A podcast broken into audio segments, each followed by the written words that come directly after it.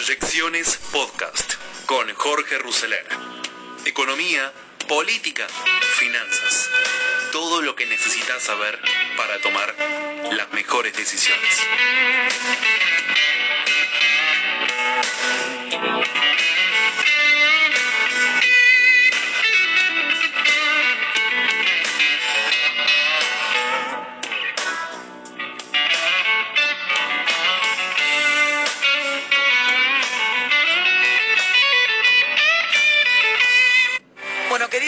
Buenas noches, muchas gracias. Buenas noches, gracias por la invitación. ¿Esa es la alianza matrimonial? Esta, no, esta es la de noviazgo, la alianza matrimonial del otro lado. Ten- ah, o sea que estás en- hasta acá de enamorado, tenés las Sí, dos. claro, eh, tengo las que- dos. sí, ah, sí, desde hace 10 años. 10 años. ¿Y tu familia? ¿Cuántos hijos? Mi familia dos, Sí. una bebé recién nacida en Sí. pleno COVID, en pleno, eh, digamos, eh, internación mía, Sí. así que la pasé complicado, y el otro de 5 años.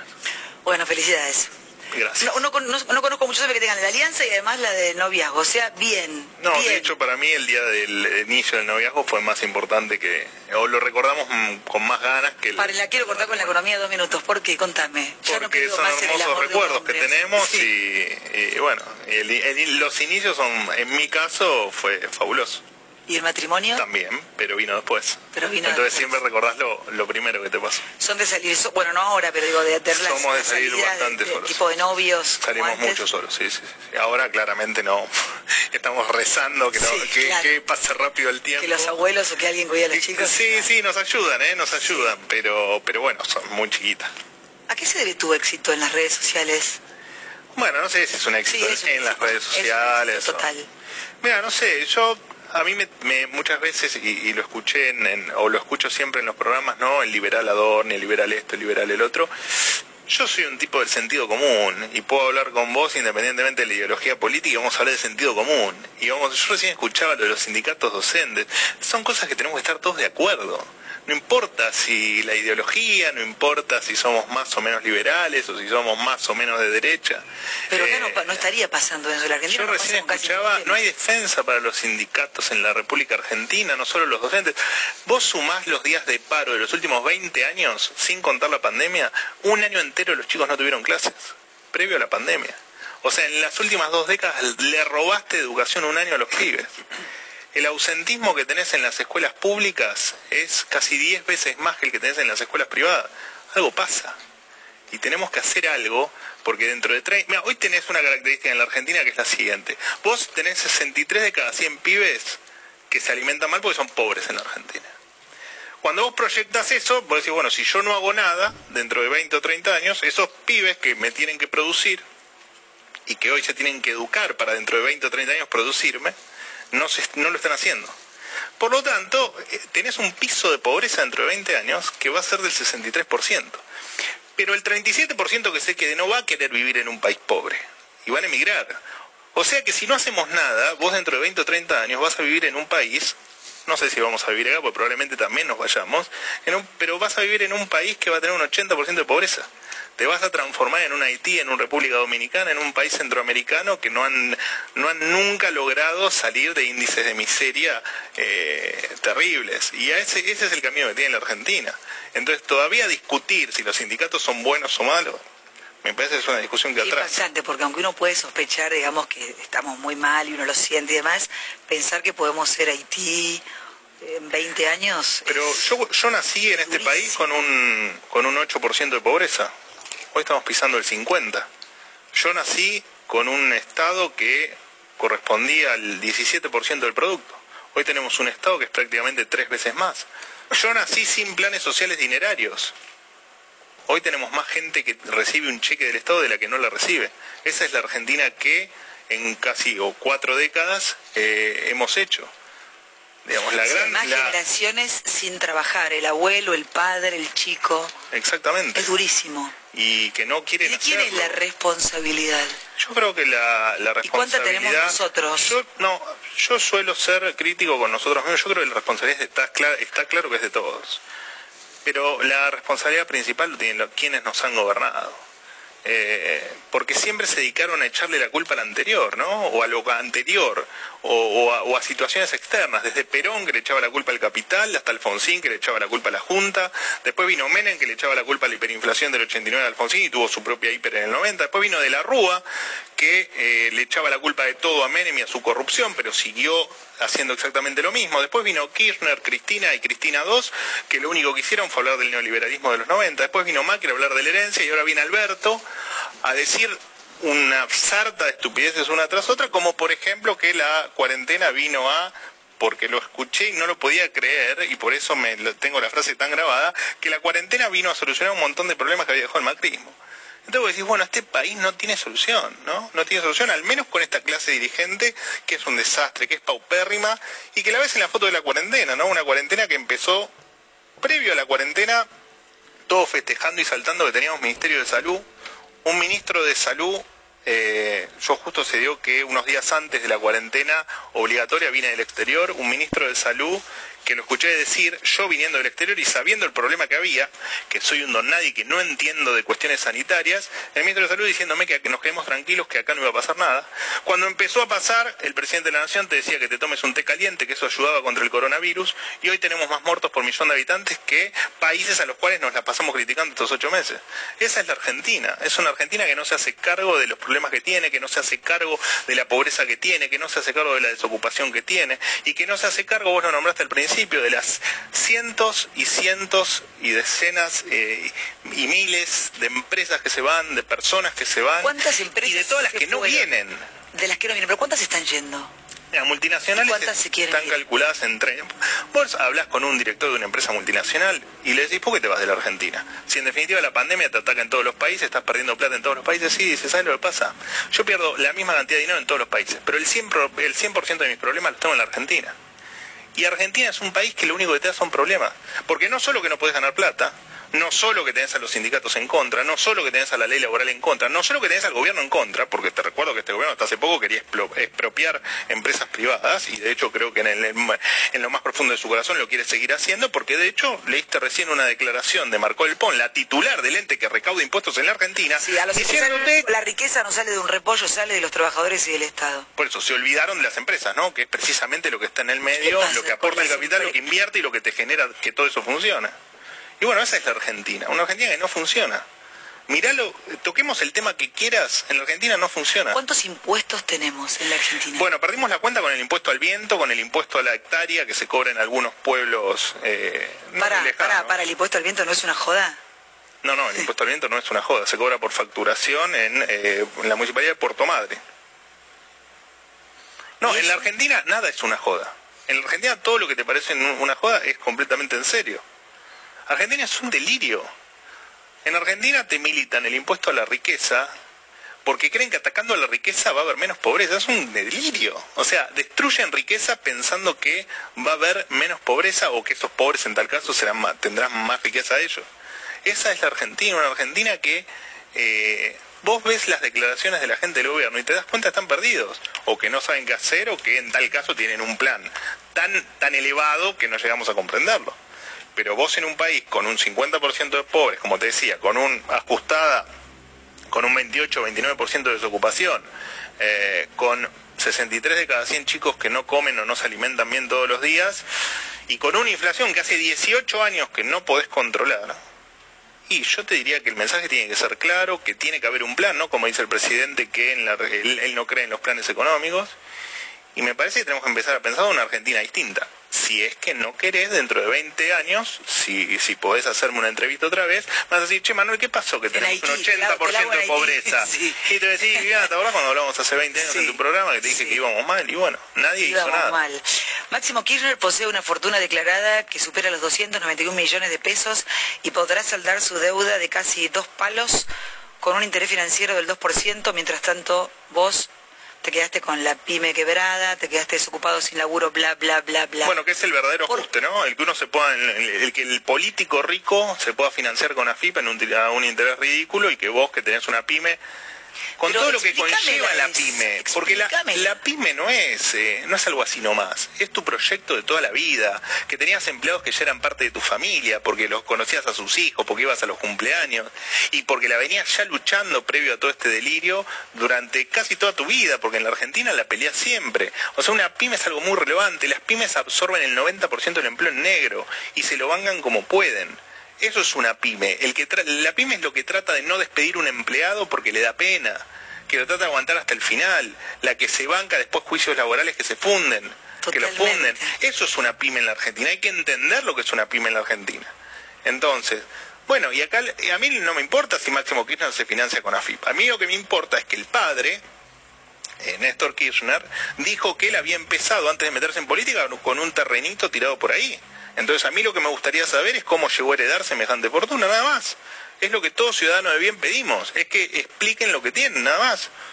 Uno no pretende que, tenga, que tengamos trato desigual, porque son los mismos que cuando Macri hizo el blanqueo se quejaban que los familiares amigos de Macri entraban en el blanqueo. Entonces, si hay una moratoria, bueno, yo tengo que pensar que también estuvo direccionada a los que tenían deuda con AFIP. Claro, estaba mal lo que hizo Macri y está mal esto. Exactamente, o está mal todo o no está mal nada. Claro está mal todo. Eh, que está mal todo, que está mal todo. Eh, porque eh, a uno que recibe muchos mensajes por las redes o que tiene, tiene, tiene mucho contacto con la gente, la gente está toda embargada, está tapada de deudas, no come, no llega a fin de mes. O viven, o esta gente vive en otra realidad. Bueno, pero te aparece de repente el taller de masculinidad. Taller de masculinidad, o sea, de verdad es, es raro. Es raro, sí, es raro. Es, raro. Raya lo incomprensible, ¿Qué sería el taller de masculinidad? Mirá, me dio tanta vergüenza que no lo terminé de leer, porque aparte estaba escrito en un lenguaje que no realmente no terminaba de comprender, entonces, y que no, no, eh, opté por, por eh, pero sí sé que hay áreas... Por contestarle a Ofelia, hay talleres de masculinidad en varios sectores del gobierno, eso que salió publicado era el Banco Central, pero ahí hubo talleres de masculinidad el mes pasado en el Ministerio de Seguridad. Digo, bueno, estamos en, en, su momento eran los derechos humanos, hoy es otro tipo de militancia, tal vez pro aborto, pro impuesto a la riqueza, eh, pro ideología de género, otro tipo de cuestiones que se debaten. Bueno, está bien, qué sé yo. En un país empobrecido y decadente ¿Cuáles como son las este, prioridades, no? Hoy la prioridad es generar trabajo. Hoy la prioridad la única prioridad que tiene que tener el gobierno es generar trabajo y no con esta estupidez de la obra pública que lo único que hacen es sacarte de tu bolsillo para hacer para poner un ladrillo arriba del otro y en el medio quedarse con un pedazo porque la obra pública históricamente en la Argentina fue así de hecho las causas de corrupción que hay la gran mayoría son por obra pública. Eh, lo que tienen que hacer es darle las condiciones a las empresas para que inviertan para que si vos tenés algún mango guardado abajo del colchón lo saques y te pongas un almacén en la esquina de tu casa que te animes a contratar un tipo. Pero eso ves la empresa la brevedad Mira, una de las mejores empresas para tomar empleados en el mundo que se publicó hace poco es Mercado Libre. Es la octava mejor empresa del mundo en términos de contratación de empleados. el dueño se fue a vivir a Uruguay, pero hace dos meses le mandamos a los sindicatos a bloquearle la planta. Esa es la foto de la Argentina, una Argentina que va en contra de toda lógica. Entonces, si queremos buenos resultados con este tipo de cuestiones, bueno, está bien, no lo, no lo vamos a conseguir. Lamento comunicárselos que no lo vamos a conseguir. No lo vamos a conseguir con los planes sociales, no lo vamos a conseguir con la maquinita de hacer billetes, ni comprándole billetes de mil a España o a Brasil. No lo vamos a conseguir matando a la gente de impuestos, ni con ni con el impuesto al viento, ni con cualquier otra Ahora, pero yo te estoy escuchando, eh, Adorni, y yo digo, bueno, tiene razón, yo comparto, o sea, coincido, es sentido común. ¿Por qué no pasa? Porque cualquiera que te esté mirando porque el ajuste siempre lo ha hecho la gente. Históricamente, yo siempre tomo desde ¿Son muy generosos con la plata de los demás? Siempre. Yo siempre te pongo, yo siempre hablo mucho de los 40 años que yo viví, ¿no? Porque es donde veo, eh, o donde es más, y aparte porque está relacionado justo con el inicio del periodo democrático, ¿no? Con la democracia se come, se educa y se cura. Bueno, la verdad que es bastante discutible si eso ha pasado en la Argentina, ¿no? Porque yo creo que lo que nos ha pasado en el periodo, no por la democracia, pero digo, lo que hemos hecho con la democracia en la Argentina es, nosotros multiplicamos los pobres por nueve desde que empezó la democracia. Nunca, excepto con la ley de convertibilidad, nunca pudimos solucionar el tema de la inflación. La desocupación estamos en niveles históricos. O sea, Argentina es una vergüenza. Y no te hablo ya de hace 70, 80 años que estábamos dentro de los cinco países eh, más ricos del mundo, porque a nadie le importa, porque la gente que no come, que no tiene para comer, no le importa lo que nos pasó hace 100 años.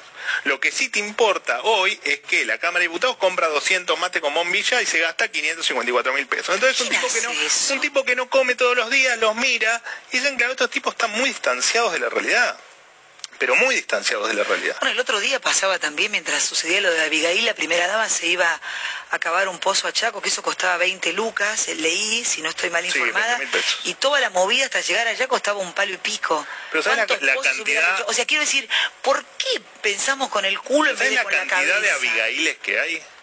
Totalmente. En Formosa autorizaron el ingreso de un paciente de cáncer que, estaba muerto, hace cuatro meses. Y, descubrieron que un familiar... ¿Y vos todavía tenés esperanza que esta gente te saque del pozo en el que estás metido hace 80 años? Y a mí me parece que no va a pasar. ¿Y entonces cuál es la salida? Bueno, no sé, esta gente no es la salida. Ahora, la salida tiene que joderse también porque mucha gente, decente dice yo no me meto en política, me rehuso a hacer política. La gente tiene que meterse a hacer política. Yo creo que cada uno tiene que ayudar desde donde pueda. Hay gente que no estará, no se sentirá capacitada, no se sentirá con ganas. Pero para, no. nos salen carísimos los políticos y no sé si están capacitados. Los políticos te salen... el chupateta, no estaban capacitados para, digo, ¿no? El año pasado hubo 15 sesiones, sí. 15 o 16 sesiones durante todo el año. No había pandemia. Perdón, el otro día lo conté, Diputados TV, vi una sesión, Massa llamaba a todos los diputados, no había nadie. No, 19 contabilicé que estaban ausentes. Pero más Ni de tu casa puedes salir, flaco. no me vengan con que no había conectividad. Pero el, a ver, un diputado cobra lo que cobra un jubilado en un año. Y ni siquiera están en una reunión virtual donde pueden estar con malla en la casa que nadie se da cuenta. Increíble. Excepto una América, la especialidad que hacen. Pero eh, o sea, y que ganan 220 mil pesos por mes, más ganan de desarraigo dos jubilaciones mínimas. Entonces, por lo menos presentate las... ¿Por desarraigo? Dos jubilaciones mínimas. Ahora, el año pasado, cada sesión, si uno multiplica el... el o sea que para cuánto nos cuesta más o menos cada diputado y cada diputado... No hablo de los buenos, hablo de los chotos. Yo ahora no tengo el, no tengo el número total porque el gasto que tienen es mucho más que su sueldo, su desarrollo y su viaje. Sí, sí, sí. Pero solo de eso tenés 300 mil pesos en blanco de lo que ganan. Pero ¿Por mes? ¿Estamos hablando por mes? Pero vos tenés... Me vuelvo loco. Pero vos tenés... Es injusto. Está bien, pero vos en el Congreso tenés 11 mil empleados. Y vos me decís, yo creo que si los, los empujo y los trato de meter adentro, creo que no entran en el Congreso. Y bueno, pero esa es la Argentina que a nadie le importa. De hecho, el año pasado, cada sesión nos costó mil... Si vos dividís el presupuesto 2019, lo dividís por la cantidad de sesiones que hubo, cada sesión te costó 1.500 millones de pesos. Bueno, esa es la Argentina que nadie nadie quiere ver, nadie quiere cambiar, nadie quiere describir o no no no sé. Y no la quieren cambiar nunca ni el oficialismo ni la oposición. Yo creo que no les ¿Son importa aliados porque... en el fondo? ¿No les importa? Bueno, eso no, no me consta, pero entiendo que o sea, la, política, en Argentina es, es un buen negocio, básicamente, por lo que me estás contando. Bueno, a ver, yo no solucionamos nada, las cosas van cada vez peor. En 20 años podemos ser Haití, tenemos más inflación que no todos sé los quién. políticos que nunca se dedicaron a otra cosa que no sea tener un, puesto político salen de Puerto Madero. Bueno, algo pasa. O son muy buenos inversores o algo pasa. Pero más allá de ese acto puntual, los actos puntuales de corrupción, que hay que combatirlos y que estamos todos de acuerdo, hoy Argentina, para el tipo que quiere levantarse a las 5 de la mañana y salir a atender su negocio, no funciona. Porque te matan impuestos, porque te matan los sindicatos, porque te matan los juicios laborales, porque no tenés infraestructura y porque encima te cambian las reglas de juego cada dos minutos. Porque vos en la Argentina tenés un serio problema institucional. No tenés justicia, o es bastante deficiente, y no tenés reglas de juego claras. Esa es la Argentina que vivís hoy. Que un día te dicen blanquea que no pasa nada, al otro día sobre el blanqueo te ponen impuestos, un día te dicen sembra que te bajo las retenciones, terminas de sembrar y te la suben cuando termina el, cuando empieza el periodo de cosecha. Te cambian las O te toman la tierra. O te toman la tierra y el presidente te dice que bueno, que hay que ver la propuesta de Grabois. Ahí estás cambiando reglas de juego y estás generando mucha... Pues vos el problema que tenés en la Argentina es un problema de expectativas. El problema que tienes en Argentina no es lo que te pasa hoy. El problema en Argentina es lo que ves que te va a pasar mañana. Y lo que ves que te va a pasar mañana en Argentina es mucho peor que lo que te está pasando hoy. ¿No lo quieren cambiar? No lo cambien. Pero esto les está reventando por el aire. Recién se preguntaban dónde está el ajuste. ¿Y dónde se piensan que está el ajuste? En las 30.000 pymes que cerraron, en los Pero el 500.000 presidente puestos dijo de laburo que hoy, se perdieron de esas pymes en blanco. pero el presidente hoy decía que, que no, que no hay ajuste. Bueno, está bien. Pero te digo, te lo dice el El- presidente, no el te lo presidente- dice tu tío Choborra en una fiesta. O sea, te lo dice el el presidente y vos decís, presidente- presidente, escúcheme, Pero el ¿qué me presidente, está el diciendo? presidente también tiene un, min- un ministro de salud que dijo que el coronavirus nunca iba a llegar. Iba a llegar. El presidente también hace 20 años era un liberal, eh, un ferviente liberal. Y bueno, hace una... Ferviente. Hace, sí, claro, tenés A los ver, ¿por videos hablando de, eh, criticando el déficit fiscal, el endeudamiento, el tamaño del Estado. Busquen los videos de Alberto Fernández. Bueno, yo vi hace uno 20 o 25 del 2004 que estaba en contra del aborto. Pero eso, eh, después, bueno, pasó por la jefatura de gabinete que nunca vio nada. Bueno, si no vio nadie, nada él, que estaba en el, el despacho al lado, Dios que nos queda para los demás, de, de- de- de haber detectado algo, algo extraño. Eh, y hasta hace un año decía que Cristina por poco tenía que, que ir presa y pagar por todo lo que hizo. Hace un año, entonces, o un año y medio. entonces, ¿quién es Alberto Entonces yo no Fernández? sé, digamos, yo, mi mayor Pero ¿cuál de todos será? y El, el creo que la ferviente liberal, No, no, el yo creo que es el último. socialdemócrata. Yo creo que es el último, el que está haciendo con el país un El desastre. socialdemócrata decís que... No ¿O sé, qué? ¿O ¿Cómo es- lo definís? Es un que ¿Peronista? todos. No, sé, no... Populista. Yo creo que acá no quedan ni peronistas ni, ni no peronistas, yo creo que quedan oportunistas. Y me parece que hoy la sensación que tengo como ciudadano es que primero que no sé qué tan... No, no tengo tanta seguridad que esté gobernando Alberto Fernández. Porque, digamos, me, me parece que cualquier presidente en su sano juicio no, no, no avalaría ni expropiaciones ni toma de tierra. Eh, así que no sé si gobierna él, si gobierna Cristina. Yo lo, lo único que sé, porque no me, me quiero abstraer del tema político porque soy un desconocedor de, las, de los pormenores políticos y no me interesa conocerlo. Lo que te digo es, están en un país que no funciona y cuando les decís qué van a hacer, no te dicen nada. Te militan la ley del aborto, que independientemente de que esté o no de acuerdo, es un acto militante, te militan el impuesto a la riqueza, te militan que no va a haber ajuste cuando todos sabemos que no va, te dicen, pues fíjate la mentira es tan alevosa, te dicen el jubilado no va a tener ajuste. Ok. Y después te dicen que el jubilado este año el 70% de los jubilados le van a ganar la inflación. Primero me gustaría saber cómo cuando falta un mes y una semana, cómo hacen para calcular la inflación futura y pegarle. Decirte exactamente el 70% de los jubilados no va a perder contra la inflación. Y además te dicen que con la nueva fórmula no van a perder contra la inflación y te están mintiendo. Porque no importa si ganan o no ganan contra la inflación. Lo que importa es que si hubiesen actuado de buena fe y no querían que pierdan contra la inflación, te dicen la fórmula es esta. Ahora, si esta fórmula pierde contra la inflación, ajustamos por inflación. Eso no lo hicieron. ¿Y por qué no? Entonces te están mintiendo en ¿Por la qué cara. nos mienten en la cara? Bueno, no sé, debe ser porque son políticos o porque no les interesamos. ¿Y qué nos pasa a nosotros como sociedad cuando nos mienten en la cara? Yo creo que estamos podridos. ¿Qué nos pasa con la verdad? ¿Qué nos pasa con la mentira? ¿Nos creemos la mentira? ¿Nos compramos la verdad? O sea, digo, Bueno, yo creo que estamos... eh, yo mira creo que pasan estamos- cosas que son de ciencia ficción, realmente. Sí, claro, claro, por supuesto. Bueno, de hecho, lo- no sé cómo la sociedad argentina tolera que no haya escuelas. No sé cómo tolera que hayamos frenado la educación durante ocho meses. Porque no me vengan que el. Zoom, que el Meet, porque no es lo mismo y cualquiera que tenemos hijos o que somos docentes Pero, sabemos a ver, que no es lo ¿y, mismo. y- y por qué lo permitimos? Bueno, yo creo que nos han adormecido durante mucho tiempo. Primero porque vos tenés la mitad de la gente que vive de una u otra manera del Estado.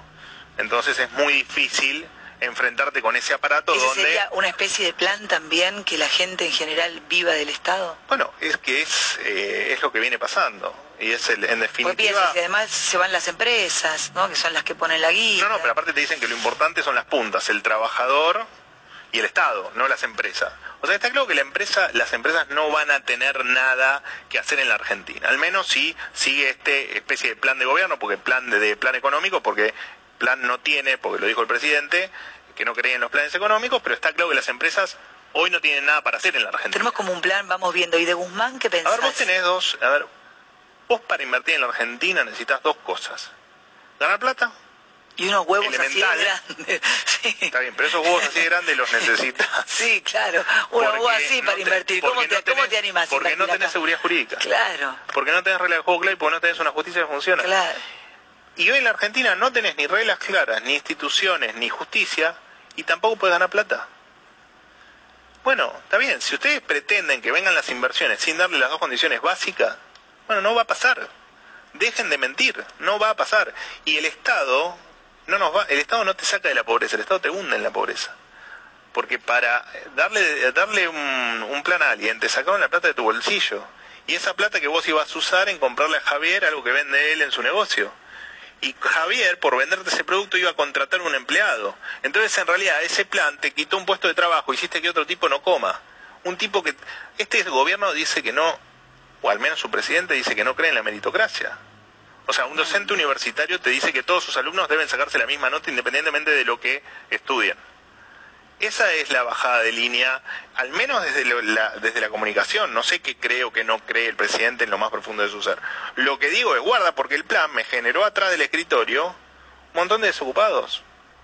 Cada cambio de regla de juego, el impuesto a la riqueza. Con el impuesto a la riqueza que ¿Qué? Es largo de explicarle el cálculo que hicieron, toda una, una, una berretada. Kachanowski hizo como todo un cálculo que se bajaban el sueldo los estatales, toda una, recaudaban más inclusive. Eh, sí, exactamente. y de hecho el cálculo de Kachanowski está bien hecho, está perfectamente hecho.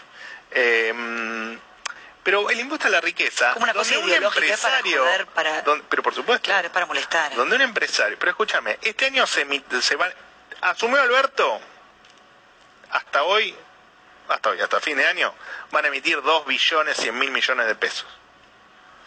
El 300 mil millones de pesos que piensan, piensan recaudar, que no los van a recaudar y saben que no los van a recaudar porque el nivel de evasión va a ser alto, pero además, el que tiene plata tiene recursos. El que tiene recursos, ¿sabe qué hace? Se va a la justicia. O sea, no van a cobrar un mango. No importa. Vamos a suponer que efectivamente no cobren un mango, pero sea un cambio en las reglas del juego, ¿no? Ese cambio de regla del juego te hace que los pocos tipos, los pocos giles que quedaban encerrados en la Argentina, no den más un solo puesto de trabajo y que se quieran rajar de la Argentina. Entonces, la estupidez que hacen, porque viste acá cada pasito que dan son como el patito feo, viste. Cada pasito que dan se la mandan, porque es así. Y les pasó con la ley de alquileres, le pasó con la ley de teletrabajo, le pasó cuando quisieron expropiar Vicentín, le faltó cuando hablaron de que los empresarios eran unos miserables. Pero estamos como... Llamamos a los empresarios miserables. A los tipos que te tienen que generar laburo, le metiste el impuesto a la riqueza, le subiste los impuestos, los trataste de miserables. Bueno, ¿quieren que así funcione el país? Bueno, yo tengo mis dudas, ¿qué crees que te diga? Y después te dicen, che, córtenla con el odio, que el odio... Claro, el, informe que leí en el diario, que, ¿cómo se llama el personaje de Linadi? que en esa charla, en ese Zoom sobre el odio... Y Victoria Donda es la titular. No, y la, otra chica, Ornella, me sale pero no recuerdo el apellido.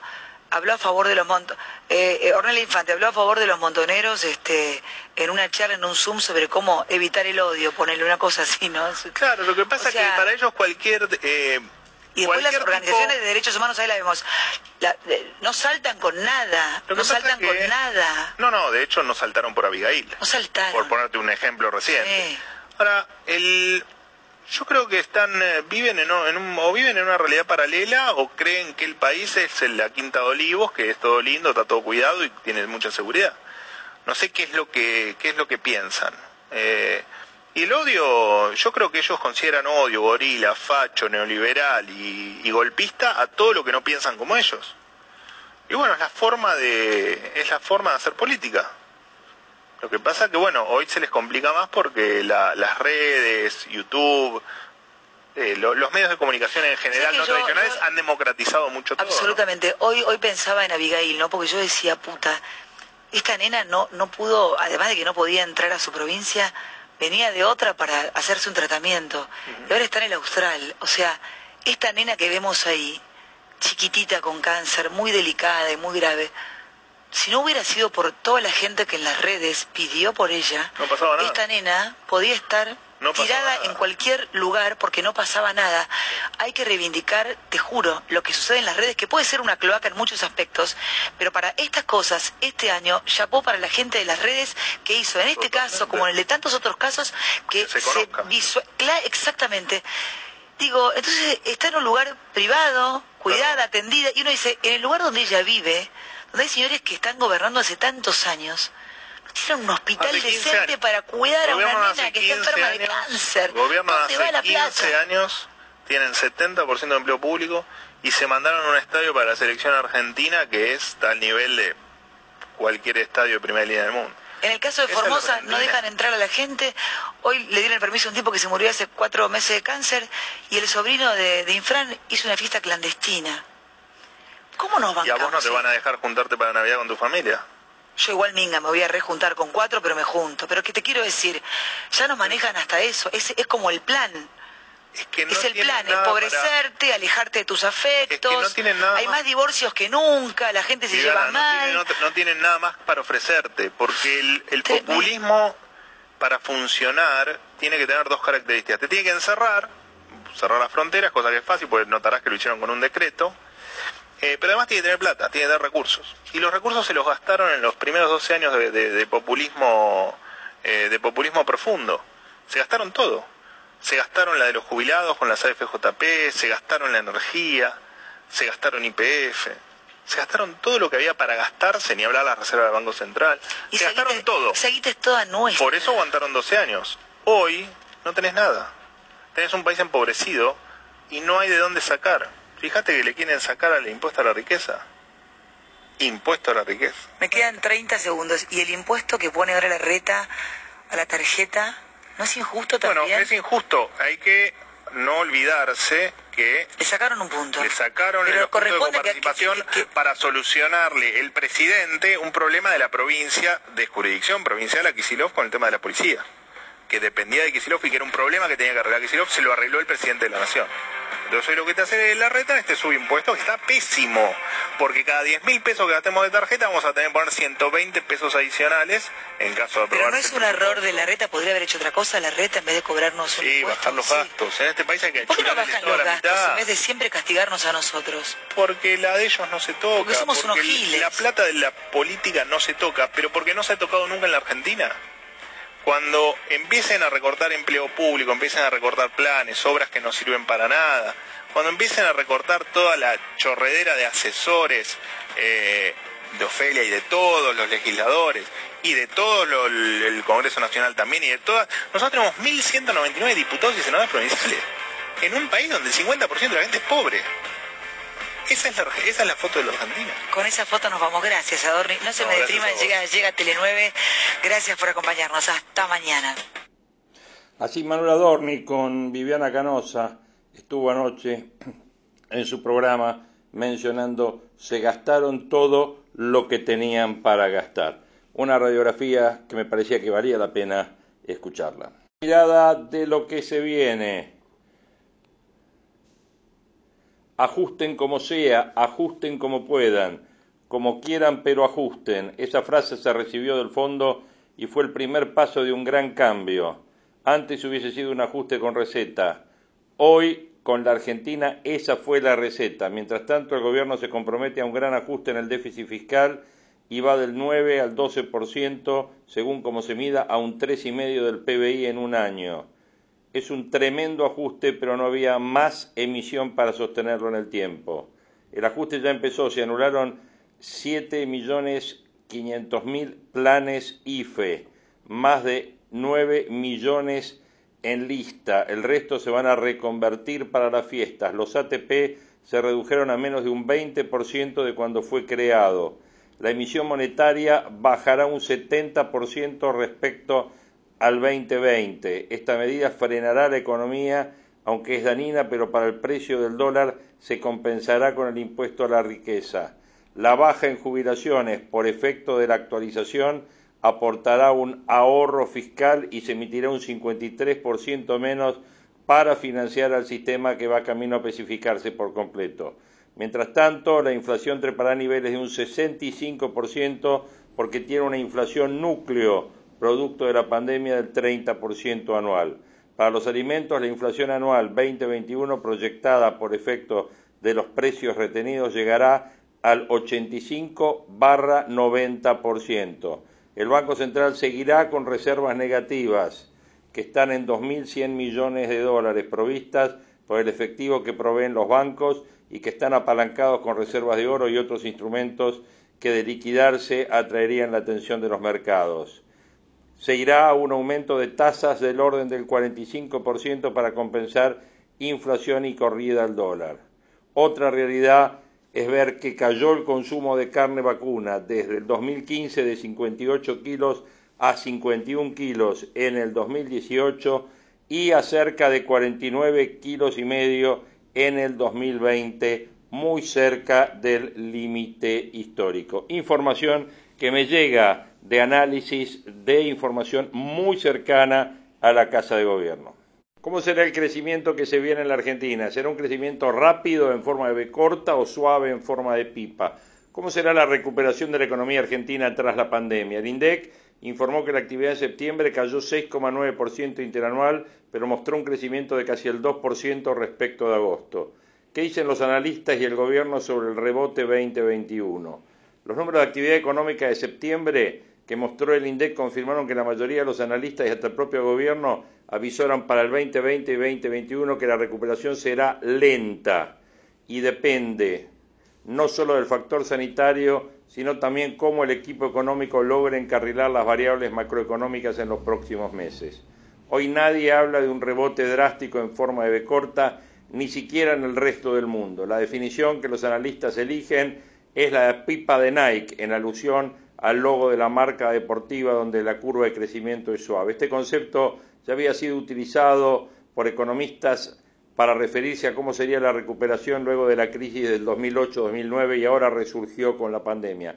De hecho, Paul Krugman, el premio Nobel, dijo recientemente en un evento organizado por la plataforma Outthinker que tiene una que ve una mejora en V corta y que una mejora rápida en V corta tiene una base de una demanda frenada que es superada por la crisis. Se lanza a consumir lo que no pudo durante la debacle. Pero él remarcó que la crisis del COVID no frenó la adquisición de bienes durables y que el sector servicios, que sí se vio afectado, no recuperará las ventas no realizadas. Habrá daños colaterales tremendos, dijo, y la resaca que vamos a vivir afectará a la economía durante mucho tiempo.